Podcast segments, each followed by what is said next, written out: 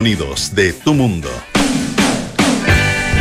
¿Cómo están ustedes? Muy buenas tardes, bienvenidas, bienvenidos a Aire Fresco en este día viernes 17 de febrero. Espero que hayan tenido un gran viernes, que estén disfrutando la jornada y se apronten ya para un gran fin de semana. Les recuerdo que nos pueden escuchar en el 89.7 aquí en Santiago, en Valparaíso en el 104.1, en Concepción en el 90.1 y en Puerto Montt a través del 99.7 en cualquier otra parte de Chile o del mundo, incluso a través de duna.cl o de nuestra app Radio Duna, también en el canal 665 de BTR. Si lo de ustedes son los podcasts, a cualquier hora, en cualquier lugar, a través de Duna.cl, Apple Podcast, Spotify y las principales plataformas que están disponibles en nuestro país. Hoy vamos a estar recordando muy buenas conversaciones que tuvo Polo Ramírez aquí en Aire Fresco. Bueno, vamos a, como es viernes, vamos a recordar una de las recomendaciones que nos hizo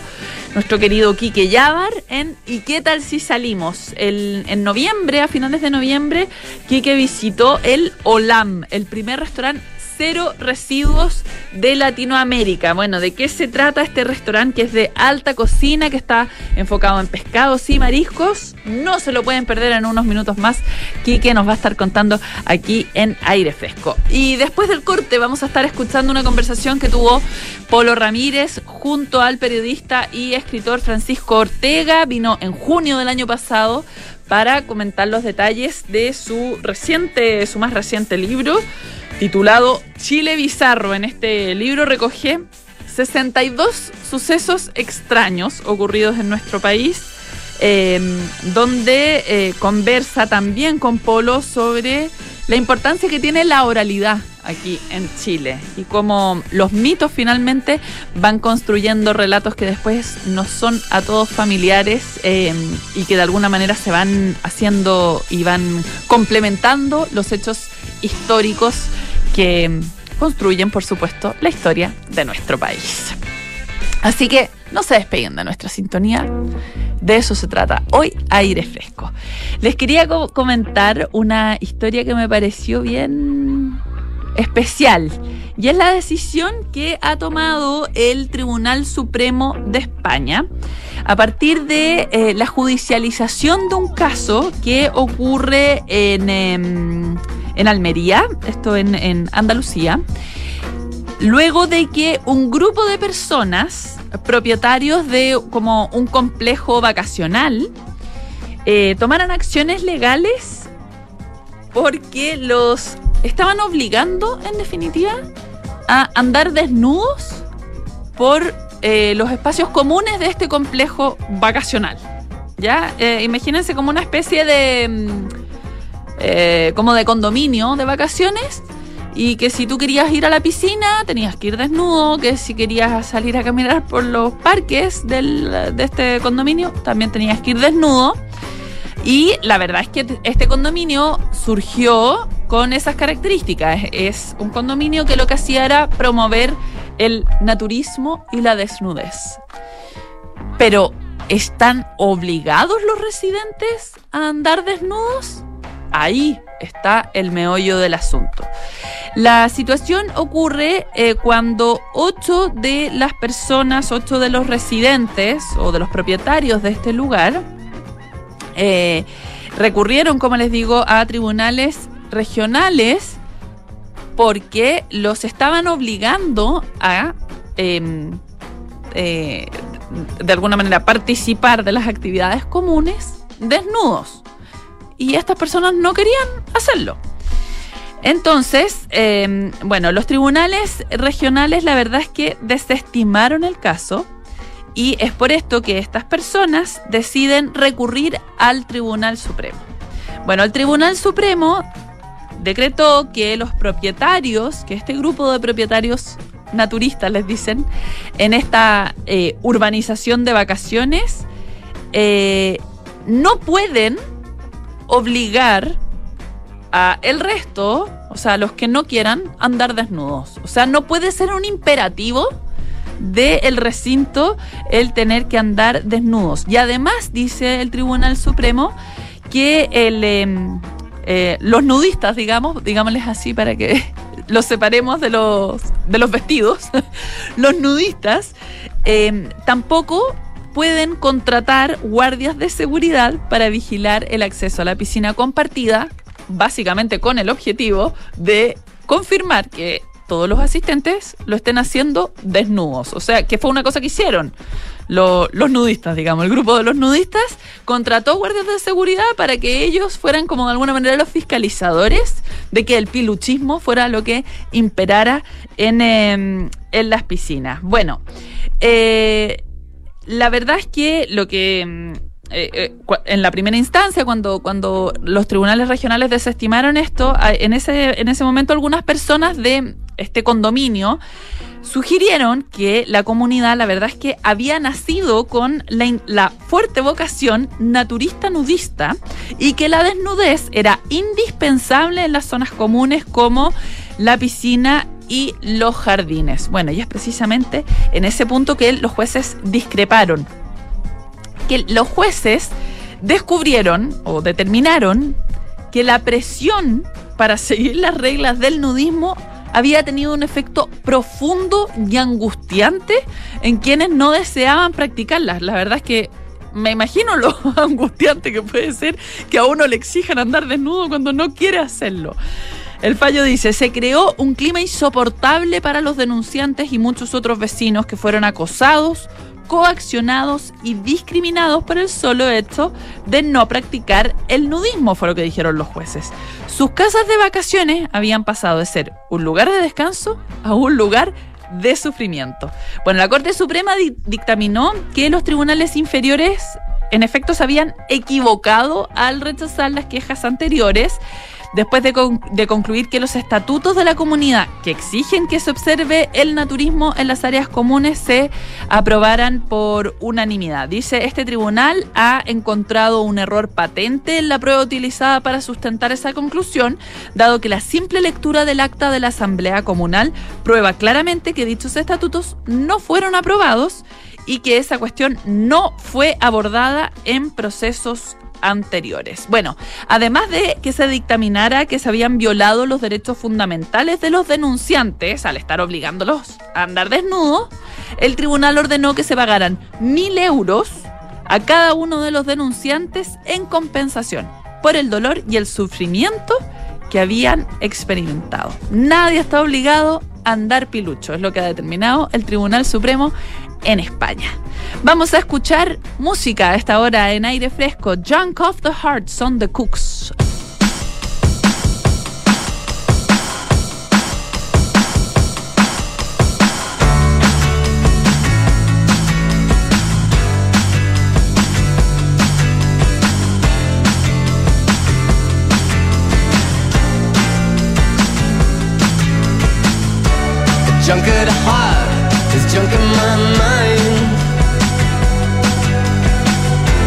Hard to leave you all alone. We get so drunk that we can hardly see. And what use is that to you or me, baby? See, I know this nothing makes you shatter. No, no. You're a lover of the wild and a joker of the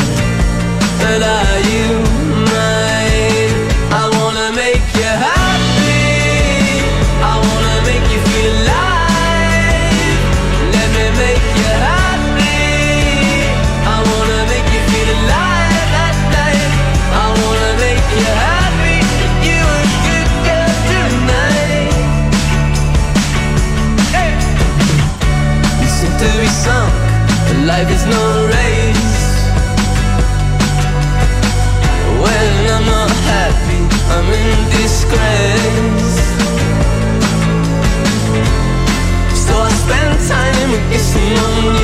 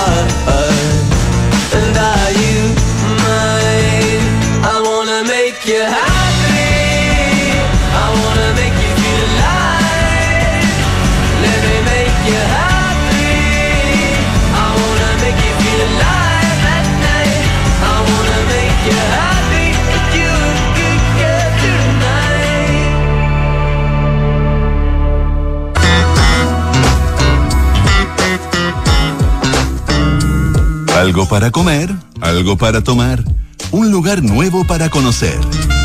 ¿Y qué tal si salimos? Con Enrique Llávar en aire fresco. Día viernes nos hacemos siempre esa misma pregunta. ¿Y qué tal si salimos? Y Enrique Llávar, nuestro querido Quique, tiene las respuestas. Don Quique, ¿cómo le va? Muy bien, Yatipolo. Bien, también. Qué bueno. Muy bien. Estuvimos, eh, bueno, con alto entusiasmo por temas gastronómicos, estuvimos ayer con el eh, chef peruano Héctor Solís, Claro. hablando acerca de, eh, bueno, su historia y también su experiencia acá en Chile con la picantería. Y hoy día vamos a conversar sobre sándwiches, o sándwiches, como quieran ustedes decirlo, de la fuente Mardoqueo vamos a hablar. Ah. sí, pues vamos a estar con su gerente general algunos minutos. Pero O sea, hay mucha gastronomía. mucha este gastronomía, sí, fresco. absolutamente. Bueno, yo por mi parte he estado recorriendo los restaurantes que fueron destacados en la guía de los 50 Best. Y eh, la semana pasada estuvimos en Demencia y hoy me tocó visitar, para mí, gusto, uno de los restaurantes más interesantes porque no solamente comida y gastronomía, sino también tiene muchas cosas eh, que involucran a Olam, que es este restaurante que estuvo eh, seleccionado en esta guía como el 68 mejor restaurante de América Latina. Eh, una propuesta gastronómica interesantísima que lleva adelante el chef Sergio Barroso, que es un chef que tiene una experiencia realmente de estar en los mejores restaurantes del mundo. O sea, un paso interesantísimo por el Bully, que es probablemente uno de los restaurantes más importantes hace un buen tiempo. Eh, haber estado también trabajando en Monte Carlo, haber trabajado en Suiza, haber estado en distintos proyectos gastronómicos, no solamente de, de Chile, sino a nivel mundial muy interesantes, y que era responsable también del restaurante 040, que probablemente pronto va a abrir sus puertas. Ah, buena noticia esa. Así es. Así que eh, fui a conocer Olam, que es este restaurante que fue inaugurado también por el Grupo 040 en el año 2019, con esta propuesta que trae Sergio Barroso. Un restaurante que no solamente alta cocina, sino enfocada en pescados y mariscos, sino también es el primer restaurante cero residuos de América Latina. Mira. Y es cero residuos real. Mm. Tiene una máquina coreana de compostaje donde pueden meter todos los residuos que generan. Y incluso también usan los plásticos, los polímeros que vienen en distintas presentaciones para poder hacer copas que son muy No entretenidas. creo, mira. Así que es todo de verdad muy sustentable eh, en un restaurante que tiene un diseño espectacular, que hizo también un estudio neoyorquino, donde la concentración al plato, el cuidado por los elementos, todo es realmente cercano a la perfección. Mira. Así que, de verdad, te voy a contar lo que probé. Partí y me recibieron con un sour de calafate. Ya. Ya, esta fruto que es tan bueno para combinar con, con Clásico alcohol. magallánico. Exactamente, que funciona con alcohol de verdad perfecto. Y este de sour calafate que estaba en una temperatura, en un sabor, guardando las proporciones de este, este fruto de verdad de manera perfecta. Y ahí me recibieron también con unas ostras de Chiloé que estaban arriba coronadas con un caviar de ají verde, limón y un opcional de salsa ponzu que funcionaba de verdad muy bien.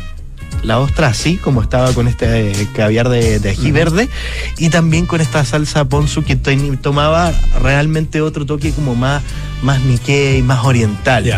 Pero también la ostra que funcionaba de verdad de manera perfecta. Para mí la ostra eh, que yo destaco es la que uno al final siente una ola, siente el mar.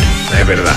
Esa es la ostra que está. Lo, lo conversamos ayer a propósito con Héctor Solís, decía, hablaba de los pescados, decía, uno no debe, el pescado no debe tener gusto a pescado, Claro. tiene, tiene que tener gusto a mar. Exactamente. Y la buena ostra tiene gusto a mar. Exactamente. Al final, esa final, es la sí, gracia. sí, Cuando uno ya probó la ostra, tiene que quedar, esa yo, yo le digo como tiene que pasar la hora. Y uno tiene que sentir el gusto a mar. Estas ostras de Chiloé realmente perfectas. Y aquí me trajeron eh, un trago que se llama mono ciego, que están estos monos, el que no ve, el que no habla y el Ah, que no perfecto. escucha, Ya. con estos vasos que están hechos con los residuos de Olam. El que- eh, hear no evil, say no evil. eh, Exactamente. Y see no evil.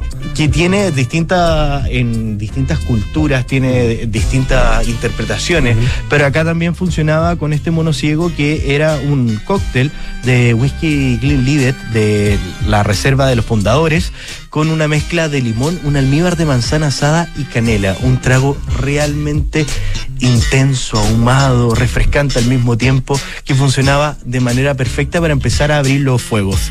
Y también me trajeron una variación de este, que es el mono sordo, que tiene gin, jugo de pepino, un almíbar de lemongrass y limón. Un trago bastante más refrescante, que tiene incluso el pepino, yo siempre digo que ayuda a sentir que es una especie de jugo detox. Mm, sí. Esa es la gracia y realmente el pepino acompaña muy bien estas entradas. Segunda entrada, un salmón curado y laminado con yuzu y eneldo, un puré de naranja perfecto que estaba coronando estas láminas y burgol aliñado con crema de ensalada de lechuga. La mezcla Ah, mira. Con impresionante. crema de ensalada de lechuga. Exacto. Ya, Era abajo el burgol, Ya. que, que se veía verde por la lechuga que Ya. daba este, esta tonalidad, un verde eh, bien chillón, bien protagonista, y estaba todo tapado con este salmón curado que realmente todos los sabores presentes. Al final este puré de naranja daba un dulzor, el salmón hacía lo propio con la intensidad ahumada y al final esta, este burgol con la ensalada de lechuga refrescaba todo. Oye, Olam- suena maravilloso. Sí, Olam realmente tiene todos los platos son muy balanceados y la gracia, en todos ellos encontré un sabor distinto en cada bocado que probaba. Mm. Eso realmente lo destaco mucho y habla del nivel y la alta cocina que tiene el chef Sergio Barroso para entregarnos esta propuesta gastronómica. Después de eso, eh, probé un tartar de bonito que estaba aliñado con aceite de jengibre y limón, una mayonesa de miso y wasabi junto a un caviar de ponzu. Este yo le, decía a Annette Botinelli, que es la directora de eventos y relaciones públicas del Grupo 040, le decía, la presentación de la mayoría de, los platos de Olam parecen que fueran postres. Tienen una, una presentación realmente muy bonita, muy minimalista, con toques muy orientales incluso. Y eh, este sabor lo encontré también perfecto. El wasabi es un elemento al, al cual hay que tenerle un poco de respeto. Sí, pues. Pero en esta combinación, todos los picantes, todos los sabores que eran, que en algún minuto son exacerbados por su esencia, acá en Olam estaban todos muy bien neutralizados. El picante, por ejemplo, en el, en el caviar de ají verde, era un picante que funcionaba perfecto para lo que tenía que hacer y no quedaba eh, con una permanencia muy intensa en la boca. El wasabi No, te enchilaba. Exactamente, el wasabi lo mismo. Eh, así que realmente el tartar de bonito, eh, que bueno, sabemos un, un pescado también que funciona muy bien en el tartar y que realmente destaco en esta presentación que abajo tenía eh, un arroz que acompañaba perfecto toda la mezcla. Y después probé un coliflor a la robata, que es una parrilla japonesa ¿Ya? que tiene la gracia de que a los lados hay fierro. Entonces, cuando uno pone una proteína o un vegetal que está con, con mucha agua, tiene también la, la intención de, al caer en estos fierros calientes, vaporiza un poco y juega con Ah, eso. mira, Entonces, eh, es un... ¿Cómo se llama? ¿Robato? Robata. Robata. Sí, la robata que es esta parrilla japonesa que funciona de verdad muy bien y donde se ponen los, los elementos, las proteínas, de verdad muy poco tiempo, eh, intensísima en su calor, pero termina de verdad todo de manera muy cerrada, muy perfecta, muy bonita. Y esta coliflor a la robata tenía un bechamel de coco y curry con una salsa de mostaza verde y semillas de zapallo garrapiñadas.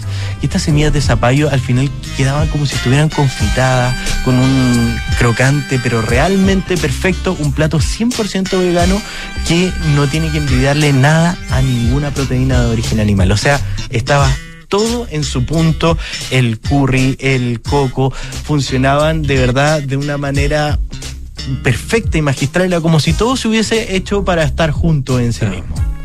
Y ahí eh, llegó una ventresca de albapora, que es la parte de arriba, de donde está la, la, las bien, eh, perdón, las donde respiran los peces. ¿La branquia? Eh, las branquias. La branquia, ya. Por arriba está Ya. la ventresca que se la sacan mucho en los salmones, en peces que son más grandes. Pero esta era de, de albacora, que también estaba hecha la robata. Imagínate tú que es una especie de stick que arriba tenía alioli de ajos confitados y una salsa brava que por momentos yo tomaba bocado y sentía que estaba comiendo cerdo y estaba comiendo pescado. Mira. Tenía cerdo barbecue. Y decía, wow, ¿qué es esto? No lo puedo creer.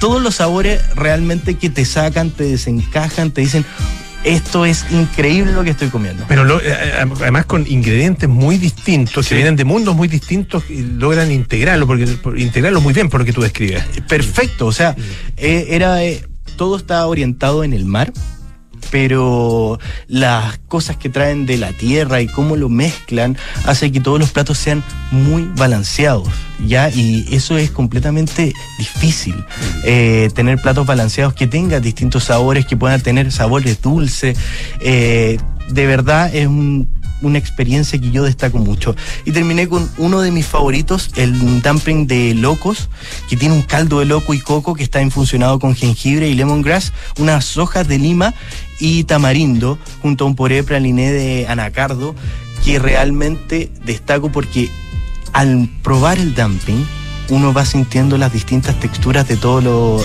de todos los ingredientes que están adentro. Y un loco que yo siempre digo, el loco perfecto tiene que estar blando, pero igual poner un poquito de resistencia. Mm, es verdad, sí. Tiene Sí, que tener- porque, porque realmente hay locos que quedan demasiado blandos Sí. y tienen una, tiene una cosa como media harinosa, así, que no es muy agradable. No, este tiene, Pero- tiene que estar sí, blando, es verdad. Pero tiene que tener un grado de resistencia al masticar que uno dice, ok, estoy comiendo Sí, loco. Estoy comiendo loco, sí. Es que no, no puede estar chicloso, obviamente, pero Claro. tampoco demasiado orinoso. Demasiado, Exactamente. demasiado em, como. Porque queda, queda como demasiado, a veces empapado también de agua. Ah. Entonces, la verdad que el, el- el loco es- no, no es fácil. ¿eh? No, no, no, es di- Mm. muy difícil y estaba hecho de verdad de manera perfecta. Probablemente este es el plato que a mí más me gustó por todo lo que significaba. Este caldo de locos y, y coco también, o sea, probarlo solo era increíble. Así que de verdad eh, la invitación es poder conocer Olam, que también tiene una propuesta de postres que yo encontré muy interesante. Lleguen y me pasan una paleta, que una paleta de tiramisú, que yo la miré y dije, ah, esto es como un- una paleta como de helado blanco, tenía, de chocolate blanco, tenía como una, unas frambuesas arriba, pero en una paleta que tenía un tiramisú con nueces garrapiñadas, un caramelo salado, un salted caramel y un gastric de frambuesa, que me pasó que cada bocado que probé de esta paleta encontraba un sabor distinto, una textura distinta y todo muy presente en los postres, en los sentidos dulces, que es de verdad un plato que se tiene, un postre que se tienen que pedir. Eh, yo destaco mucho los tamaños de, de las guarniciones de Olam porque son buenas para poder compartir y uno sale muy bien de, de estómago, a pesar de haber comido mucho, haber probado muchos platos, es comida que está muy bien cocinada y que uno sale perfecto, no sale en el fondo... Con ganas de decir, ay, nunca más como tanto. Exacto, exacto, exacto. no, no recibe ese empacho. Claro, Así que claro. eh, realmente, de verdad, vaya, pruebe hartos. Y estas paletas de tiramisú es algo que yo destaco. Traen un cremoso de chocolate también que tenía distintas pelotitas con una con praliné de maní, una con puré de plátano estofado al ron y pan frito eh, con una tierra también abajo eh, súper bonita de, de praliné, eh, que también es un postre bastante interesante. Y aquí otro que ya, este me voló la cabeza. Arroz con leche de coco y vainilla de Tahiti caramelizada. Un arroz con leche reversionado. Ya. Ya Mira. con eh, un chutney de mango y un centeno de lima. Eh, era realmente... Mira, oye, suena rico eso. Pero Suena te bien. juro, o sea, a mí el, el arroz con leche no me gusta tanto, no es una de las preparaciones que diga, ah, esto eh, me encanta, pero este arroz con leche estaba perfecto. Estos toques más Thai le daban un sabor espectacular. Mm, refrescaban el arroz con leche a veces eh, es muy como empalagoso sí. pero estos toques Thai hacían que fuera un plato de verdad perfecto y que te subía todo lo, lo, lo que yo probé en Olam eran platos que te sorprendían hasta el último bocado.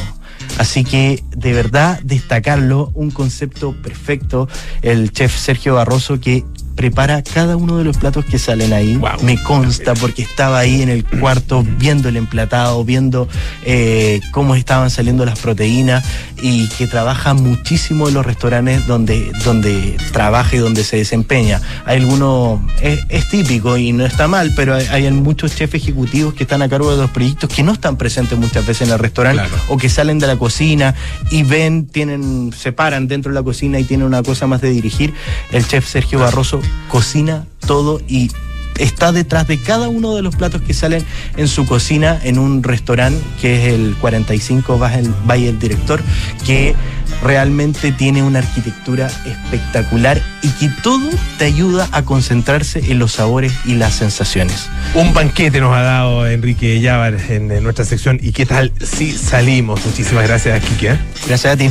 Escuchábamos la invitación de Enrique Llávar. ¿Y qué tal si salimos al Olam, el primer restaurante cero residuos de Latinoamérica? Así que ya saben, a comerse unos pescaditos, unos mariscos. Era la invitación que nos hacía Enrique Llávar. Vamos a hacer un corte aquí en aire fresco. Este verano vive junto a tu familia unas vacaciones inolvidables en Hotel Termas Chillán. Ven a disfrutar de la naturaleza, el relajo y un servicio excepcional. Consulta por tu estadía en reservas.termaschillan.cl o www.termaschillan.cl. Y no te pierdas los días match de Renault. Descubre grandes descuentos solo por este verano. Para más información ingresa a Renault.cl o Terco Center. Invierte en el extranjero con Principal. Principal. Expertos en nuestro mundo para que tú te enfoques en el tuyo. Hacemos una pausa aquí en aire fresco y volvemos en unos minutitos. Relájate, respira hondo, inhala y exhala. Cierra los ojos. Estás yendo a la playa, ya sientes que te acercas a las mejores puestas de sol. Estás manejando un SUV único, diseño poderoso, equipamiento sobresaliente. Escuchas música relajante, gracias a un nivel de conducción excepcional. Te sientes seguro en el camino, gracias a su completo sistema de seguridad. ¿Te lo imaginas? Haz realidad tus sueños con Renault Arcana, la evolución del SUV. Un diseño único y sofisticado para disfrutarlo donde quiera que vayas. Cotiza tu nuevo Renault Arcana en Renault.cl. Derco Center. Detrás de una gran montaña hay experiencias únicas. Detrás de esas experiencias únicas hay un destino perfecto en medio de la naturaleza. Y detrás de la naturaleza hay un hotel por descubrir. Ven a disfrutar a Hotel Termas Chillán una experiencia única. Ven a conectarte con la montaña, el deporte, la familia y el descanso. Haz hoy tu reserva en termaschillan.cl o consulta por más información en reservas. Universidad San Sebastián se enorgullece de anunciar su nueva alianza académica y científica con el Centro de Estudios Científicos SEX, liderado por el Premio Nacional de Ciencias Exactas, Claudio Bunster. Esta alianza fortalecerá la formación académica de nuestros estudiantes de pre y posgrado, el desarrollo de la investigación y la creación de nuevos programas de doctorado para nuestra universidad. Conoce más en uss.cl. Universidad San Sebastián. Vocación por la excelencia. ¿Quieres invertir directamente en el extranjero? Hazlo con Principal en nuestra plataforma internacional de inversiones, donde podrás proteger tu patrimonio eligiendo la alternativa que más te acomode. Acceder a Pershing con portafolio 100% en el extranjero. Seleccionar tus propios fondos de las mejores administradoras del mundo o elegir alguno de los portafolios construidos por nuestros expertos usando la red internacional de fondos más grande del mundo. Invierte en el extranjero. Invierte en Principal. Principal, expertos en nuestro mundo para que tú te enfoques en el tuyo. La rentabilidad es fluctuante, por lo que nada garantiza que las rentabilidades pasadas se mantengan en el futuro. Aló, amor. Oye, por aquí ya pasé a buscar a los niños y vamos camino al fútbol. ¿Tú qué tal? Ya, bacán. Yo estoy llegando a la casa que seguro deben estar por llegar de Berisur. Buenísimo. Según lo que conversé con ellos, debería quedar todo instalado y funcionando hoy mismo. Si me dijo tu papá que fue muy rápido todo. Ya, amor. Nos vemos en un rato. Protege lo que más quieres. Calcula online en berisur.cl o llama al 600-385-0003. Activa Berisur. Activa tu tranquilidad. Estamos de vuelta para más aire fresco aquí en el 89.7. La Universidad San Sebastián anuncia su nueva alianza científico-académica con el Centro de Estudios Científicos SEX, potenciando un polo de desarrollo científico en el sur del país. Universidad San Sebastián, vocación por la excelencia. Y este verano vive una experiencia gastronómica única donde se cocina, saborea y disfruta en comunidad. Únete a Club Paula Cocina y comienza a recibir todas las semanas recetarios, contenidos exclusivos, newsletters, descuentos y beneficios en más de 60 restaurantes y tiendas gourmet. Suscríbete en paulacocina.cl. Y vamos a recordar una nueva entrevista aquí en Aire Fresco. Es la conversación que tuvo Polo Ramírez con el periodista y escritor Francisco Ortega. Él estuvo de visita acá en el 89.7 en, em, eh, en junio del año pasado para eh, conversar sobre el libro Chile Bizarro. Según explicaba Francisco Ortega, este es un libro que eh, desdibuja de alguna manera el límite entre los hechos históricos y el mito. Son, cuenta la historia de 62 sucesos extraños ocurridos en nuestro país, como les digo, en la letra de Francisco Ortega. Bueno, ya estamos con nuestro entrevistado de esta tarde, nuestro segundo entrevistado de esta tarde. Él es eh, periodista, escritor, autor, entre otros, eh, otras eh, historias, la trilogía em, de los Césares, ah, que está conformada, ustedes lo recordarán, ¿no es cierto?, por el Verbo Kaifman, por Logia y por Andina, la Catedral Antártica. Eso aparte de varios otros libros, novelas y también novelas gráficas. Y ahora está presentando Chile Bizarro un eh, libro de no ficción, aunque parte tiene, tiene sus cosillas ah, de, ficción, los incidentes más insólitos de nuestra historia, o más, que de ficción, de cosas que nunca vamos a ver si son verdad o no. Estamos con Francisco Ortega esta tarde aquí en Aire Fresco. Hola, Pablo, ¿cómo estáis? Francisco, bienvenido. Gracias por la...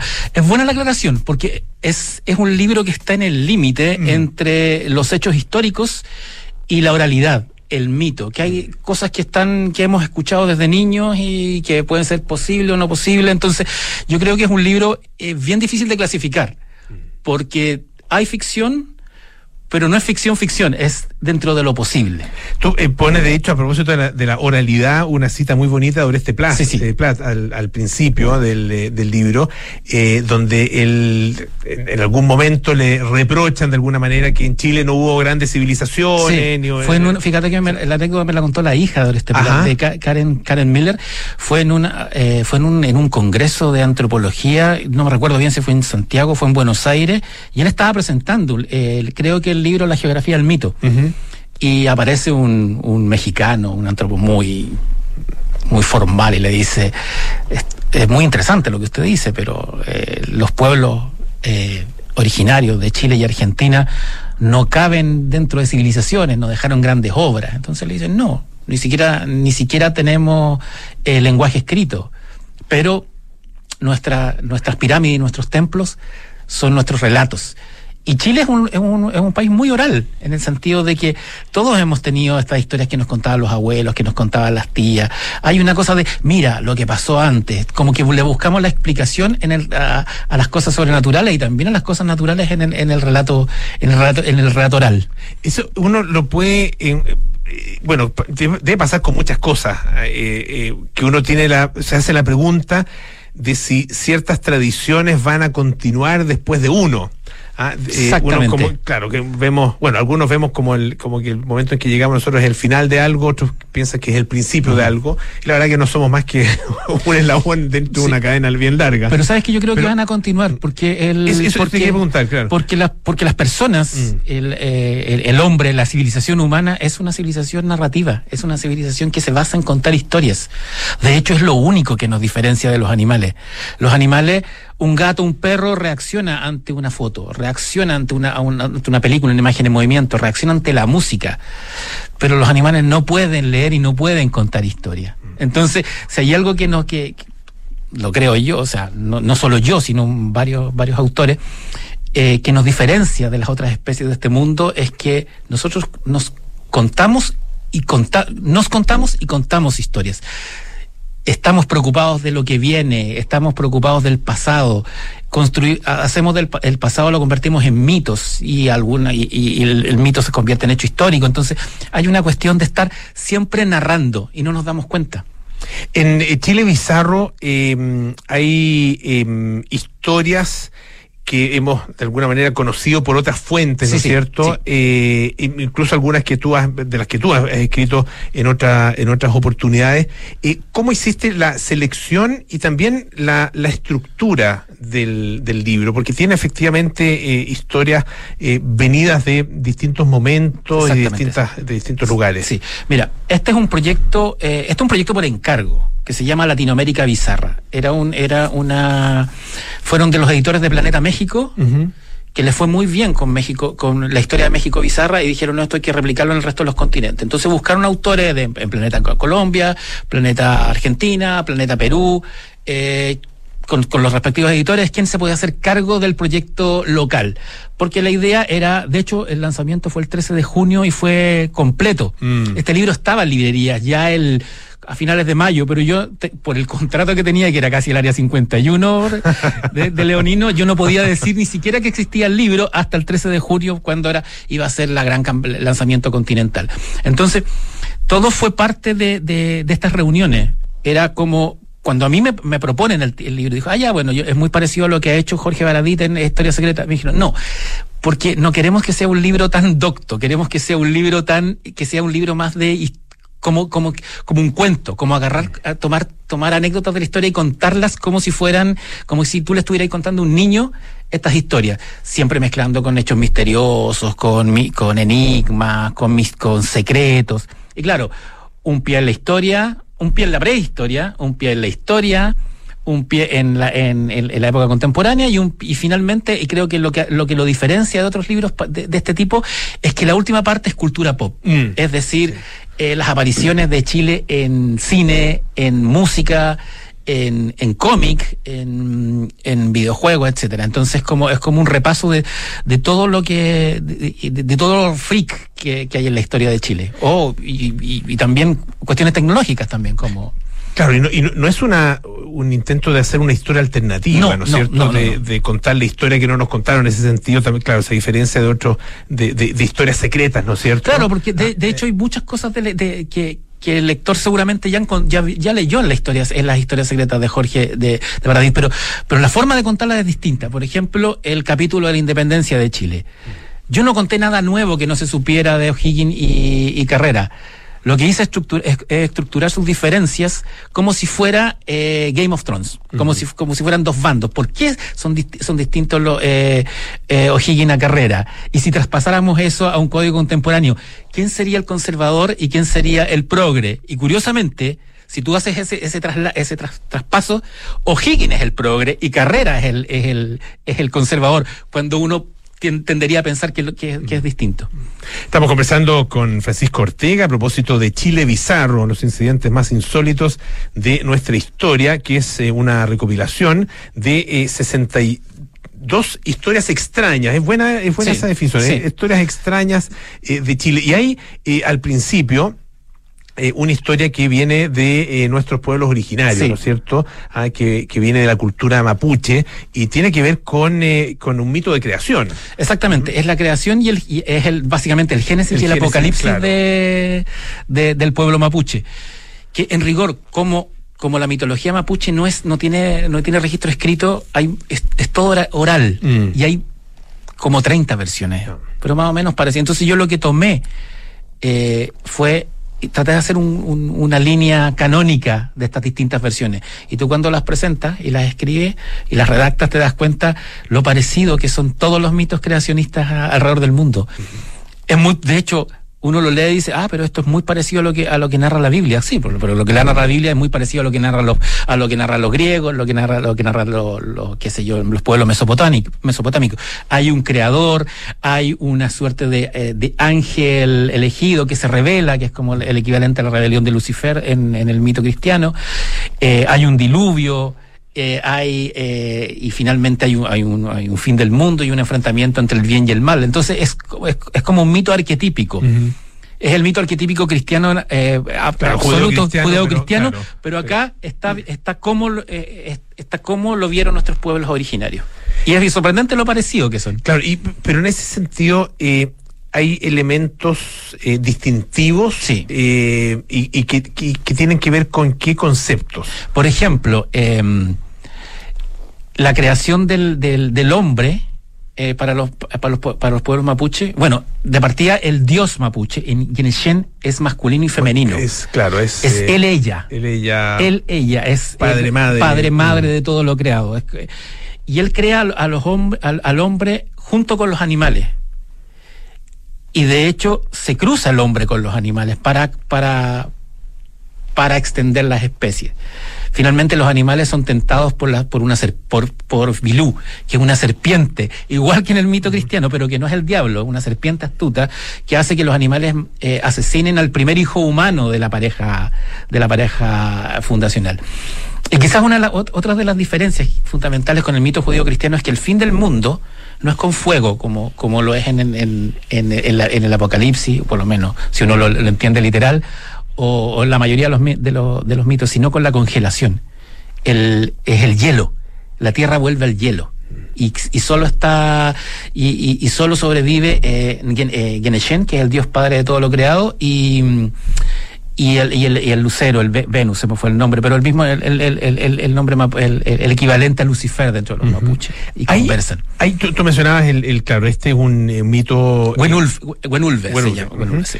Un mito que corresponde a un arquetipo. Sí. Ah, eh, hay otros eh, arquetipos que vayan apareciendo, eh, que aparezcan en, eh, en, en, nuestra historia oral eh, y que vayan como construyendo esta, esta sí, identidad. Sí, fíjate, ¿no? por ejemplo, y que está acá en el libro, que es la comparación entre el mito de, de, de, de todo el ciclo de Trempulcahue, de los mapuches, de los Lafkenche en rigor, con el mito del rey Arturo en, en, en Europa, que son, son curiosamente parecidos en el sentido de que eh, las armas las armas de los grandes de los reyes elegidos vienen de, de las damas del, del lago Yeuyeu uh -huh. como el como la como la dama del lago le entrega la espada de Excalibur al rey Arturo finalmente cuando mueren los grandes caciques a ellos se les suben en una en una en una en una canoa y se les empuja a, en dirección a occidente hacia la isla Mocha que es donde habitan las guardianas de las almas que son tres cuatro cuatro machis en la cual los grandes caciques eh, esperan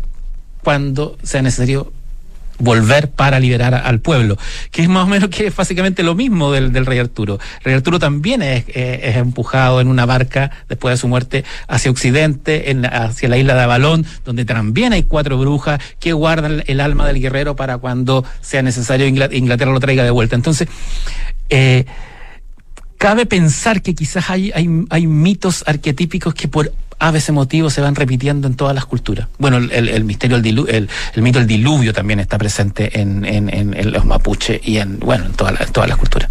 Estamos conversando eh, con Francisco Ortega, autor de Chile Bizarro, eh, bueno, autor de varios otros libros eh, y, y, sobre todo de, de, novelas, a la trilogía de los Césares, ah, que es probablemente lo, lo, lo de, parte de tu obra más conocida, ¿no es sí, cierto? Bueno, y de, y, y de, hecho en Chile Bizarro está mucha de la investigación que yo usé para la trilogía uh -huh. de los Césares y que no, no aparece en el libro porque en el libro es ficción, pero toda la, toda la relación de las sociedades secretas uh -huh, con, claro. con, con, la logia lautarina, con, con el, todo el proceso de independencia, que es el tema de logia, está acá contada la parte, eh, la parte de no ficción lo que yo ocupé de, de los tesoros supuestamente eh, perdidos de los nazis, del oro perdido de, de, los nazis en Chile uh -huh. y que aparece en el, en el Bravo Kaifman, está acá la investigación periodística, que, que de hecho yo alguna vez la publiqué en una revista en la cual trabajamos, que fue Mira de, de Movistar, ¿te acuerdas? Una ah, claro que, que, sí, pues. Claro que tiempo. sí. Ahí, ahí yo publiqué, eh, bueno, hice propaganda, propaganda pero eh, publiqué una versión de ese artículo, pero por espacio estaba más corto, entonces aquí tenía los archivos guarda, guard, eh, guardados y los extendí.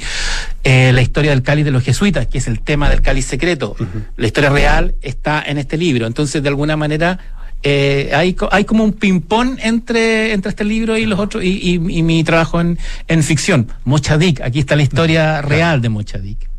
Ahora, eh, hay un, eh, un una novedad, ¿no es cierto? Que, que no, no, sé si está en las otras versiones latinoamericanas, uh -huh. ah, que es esta presencia de nuestro país en la cultura pop contemporánea. Sí, sí, sí. Bueno, ah, de, eh, de, de, hecho, este es el libro más largo de toda la colección. De hecho, los editores, los editores de México me decían, oye, nosotros, México, Colombia, son libros de 200 páginas, este libro tiene 300, ¿cómo puede ser tan raro Chile? Entonces, eh, eh, claro, y viene con la última parte, que bueno, está la historia, está, está una entrevista que yo le hice a Jodorowsky respecto a su proyecto Duna. Mm. Porque él iba a hacer la película, sí. la película Duna antes de... Sí. Y como este libro... Que, que, era una superproducción, además carísima. Super carísima. Entonces, justo este libro eh, estaba en edición cuando se estrena la versión de Duna de, de Villeneuve, de Villeneuve el año pasado. Perfecto. Y yo le, le le cuento al editor, le dije, oye, ¿sabéis que de repente podríamos agregar este capítulo? Y le cuento la historia y me dijo, sí, sí, metámosla. Entonces, claro. eh, entonces está ahí. Están la, las apariciones de, de, Chile en series y. En ese caso es un, es una, esa de Jodorowsky es un casi casi. Es un ah, casi por, casi. Porque no se hizo es, la película en definitiva. Entonces, en, ah. Mira, está, hay un capítulo que son las apariciones de Chile en, mu, en música, por ejemplo, Chile Voodoo de Jimi Hendrix, o la porta, o la aparición del, del, del observatorio Tololo en la portada del Division Bell de Pink Floyd ¿cachai? Están todos esos datos. Pero también están los datos de las apariciones de Chile en el, en el cine y la serie. Pero quizás lo, lo más, porque de hecho se ha, de, de, eso, de, ese tema se ha hablado otras uh -huh. veces, pero quizás el gran aporte es, son las apariciones de Chile en los cómics. En los, por ejemplo, uh -huh. está la historia en Hash, una miniserie de Batman, donde, donde la historia comienza, en una revista, eh, con Batman eh, eh, quebrándole la, rompiéndole la, la, el brazo a un mercenario chileno que trabajó para la dictadura de Pinochet y que eh, y, y, lo dice el claro. cómic y que ahora está en Ciudad Gótica en, un, en una red de tráfico de niños. O que Punta Arena, Punta Arenas ha sido destruido dos veces sí, por los X-Men. Destruida, decía, destruida y mal construida. Y mal, y mal reconstruida. Y mal reconstruida por los X-Men. Mm. Eso es muy, muy en, en, en, un par de números. O, o quizá el más, el, uno de los casos más divertidos. Hay una, hay una novela gráfica de DC Comics que se llama Superman Hijo Rojo que cuenta la historia de Superman, pero al revés. Eh, Superman, en lugar de caer en Estados Unidos, en Kansas, cae en Siberia. Entonces eh, es adoptado por el Soviet, por el, por el propio Stalin y se convierte en la principal arma estratégica de, de la Unión Soviética, que nunca cae porque tienen a Superman de su lado. En esta realidad alternativa, dentro de la realidad alternativa de los cómics, eh, el, el mundo entero es socialista, porque pues gracias a Superman el, el, la, la, idea que triunfó el socialismo. Entonces solo hay dos países capitalistas en el mundo. Estados Unidos y Chile, que es una especie de, de, de Cuba de, en esta realidad. Y cuando le pregunta a Mark, a Mark Miller, que es el autor, que por qué, por qué Chile, él dice porque siempre le llamó la atención que en la prensa gringa norteamericana se hablara tanto de Chile como el, el gran eh, país neoliberal de, claro. de, América Latina. Entonces él dijo, claro, en un mundo donde todo es al revés, donde, eh, la, donde la, existe la Unión Soviética y Cuba en el mundo real, claro tiene que existir un equivalente a la Unión Soviética y Cuba, entonces la Unión Soviética sería Estados Unidos capitalista en un mundo que es enteramente socialista y su Cuba sería Chile. cosas cosas claro. bizarras. Oye, y, y, eso, el, esta, esta eh, recopilación, eh, ¿tú las, la, las has ido haciendo eh, de manera individual? ¿Trabajas con equipo? ¿Trabajas de manera colaborativa? ¿Cómo lo...? En, en todo sentido. Ver, en este libro me ayudó un alumno, un, un, un, un, tallerista que, que se llama... Me va a matar el nombre, se me fue el nombre, ando con la memoria en, en pero un, un, hay días así. Hay, hay, días, hay, hay, días así, eh, que hizo un taller literario conmigo, un, un estudiante de historia eh, y de periodismo, y que ya he trabajado con él en libros anteriores, y Escobedo, su apellido. Y eh, él en el fondo lo que me ayudó a ordenar los, los capítulos. Yo, mucha esta de, de, este libro yo ya lo tenía de alguna manera, habían salido publicados en libros como Dioses chilenos, como El indígena chileno, uh -huh. artículos que, que, escribí alguna vez en la zona de contacto, en Mercurio, en la muy revista muy interesante, en La Mira, y que estaban ahí. De alguna manera, de repente me di cuenta que me había especializado en una suerte de periodismo de, de este Chile freak. Uh -huh. Entonces fui recopilándolo. Tengo la mala costumbre, slash buena costumbre, de guardar todo lo que hago en discos duros externos. Entonces empecé a revisar qué tenía. Y tenía harto del libro. Eh, que había que actualizar y, y, y, y, darle una forma más, más, más de cuento más que de, que de reportaje. Entonces, creo que de alguna manera es una, una suerte de selecciones del Reader Digest de mi, de mi propio trabajo, en el sentido que es un compendio de cosas que he venido haciendo hace mucho rato. ¿Qué pasa con, estamos conversando eh, con Francisco Ortega a propósito de su libro Chile Bizarro, que fue eh, lanzado hace muy poquito a los incidentes más insólitos de nuestra historia? ¿Qué pasa con la, la eh, le- con los episodios más, más duros, episodios violentos que, que generan heridas, ¿no es cierto?, de largo plazo, y, y una, y, un- y una mirada que, que de alguna manera puede, eh, no sé si banalizar eh, o, o- o frivolizar tal vez. Sí, ah, sí, cierto. es- es- Estoy pensando eh, eh, a propósito del libro, pero también a propósito de este anuncio que se hizo de la de la, una serie de Netflix de, De- del, del conde, de, del de Conde, la ¿no es raíz. ¿cierto? Con eh, eh, un Pinochet vampiro. Ahí uno dice, ¿es esa la manera? O sea, yo creo que en, el- en, el- en- en el- la ficción, en el arte en general, eh, la libertad tiene que ser absoluta. Sí, mira, Ah, eh, y hay muchas maneras de abordar, eh, incluso metafóricamente, ¿no es cierto? Incluso a través de la comedia o del humor, eh, ciertos, ciertos personajes, y personajes que pueden ser siniestros y hechos que, eh, que pueden ser también ser muy dolorosos. Absolutamente. Y en, y en el caso de este libro hay dos capítulos que toman la dictadura. Pero también desde una perspectiva bi- bizarra, que es la conspiración del cometa Halley. cómo se le ocurre a Cuadra, de dónde viene esta idea, y el otro que tiene que ver con la fascinación que tenía Pinochet con, con lo, con- con lo sobrenatural, con, con la suerte, con la con el temor que tenía, eh, que a mí me lo cuenta, eh, me lo contó eh, Federico Willowy, padre, cuando yo hice la biografía en, en novela gráfica de Pinochet y que él te- que Pinochet tenía le tenía terror a ciertas salas de la, a ciertas zonas de la moneda donde supuestamente penaba Allende. Tenía un rollo muy muy heavy con lo sobrenatural y con los ovnis. Que eh, eso me lo contó JJ Benítez, que él entrevistó a Pinochet sobre el tema sobre el tema ufológico. mira. No, y, y- y cuestiones muy raras, como que el día anterior al, atentado en su contra, él vio un ovni en el melocotón y su escolta disparó.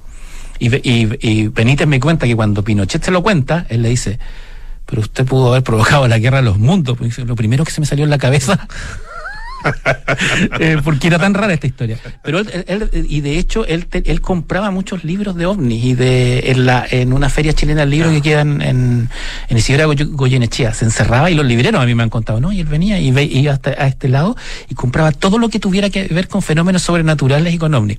Bueno, está eso. Y claro, tiene entiendo hacia dónde va tu pregunta respecto a la, a la, a la película de, de, de- de la- es- creo que es una película, no sé si es una serie, pero es para Netflix, que es, que es contar la, la- la historia de Pinochet como si fuera un vampiro. Claro. Yo entiendo y se entiende que haya sensibilidad, que digan que hay que, oh, que, hay, que, que es un tema doloroso, pero creo que en el arte y en la ficción debe hay, hay una libertad ganada, que si fuera por eso no sé, po, los rumanos deberían reclamar porque el mundo entero piensa que su Bernardo Higgins es un vampiro. Que es Drácula, ¿no? Porque para los rumanos Drá- eh, Vlad Tepes es el que los liberó de, los- de la invasión de los turcos y les dio la independencia. Pero todo el mundo entiende que Drácula, todo el mundo, tú dicen Drácula y no se, no se te viene un guerrero, una especie de Bernardo Higgins patrio. Por otro lado tenéis películas como Jojo Rabbit, que a través de la comedia negra eh, toma el tema del, de la- del, del holocausto de, de los judíos. Y yo creo que, que, si, que si el raíz lo hace bien, puede ser una manera muy inteligente de hablar de temas real- de- de realmente importantes, que es lo que te permite la sátira. Y, eh, y equivaler, eh, o sea, igualar, espejear a un monstruo como Pinochet con un monstruo sobrenatural como los vampiros, yo creo que puede ser, que puede, real, puede sorprender. Entiendo la crítica, pero el resultado puede ser sorprendente. Francisco Ortega, autor de Chile Bizarro, muchísimas gracias por estar esta tarde acá. No, gracias a ti por, por Y con esa conversación de Francisco Ortega con eh, Pablo Ramírez, despedimos ya.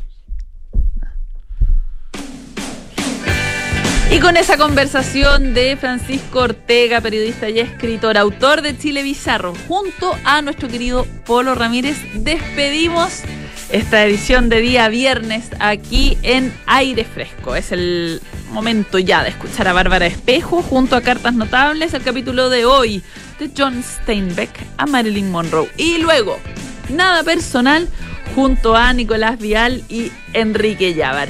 Yo aprovecho de despedirme de aire fresco porque Polo Ramírez vuelve a partir de este lunes aquí a las 6 de la tarde, de lunes a viernes. Así que quedan invitadísimos a sintonizar el 89.7 eh, a partir del lunes a las 6. Que tengan un gran fin de semana, que descansen, lo pasen bien y disfruten. Chao, chao.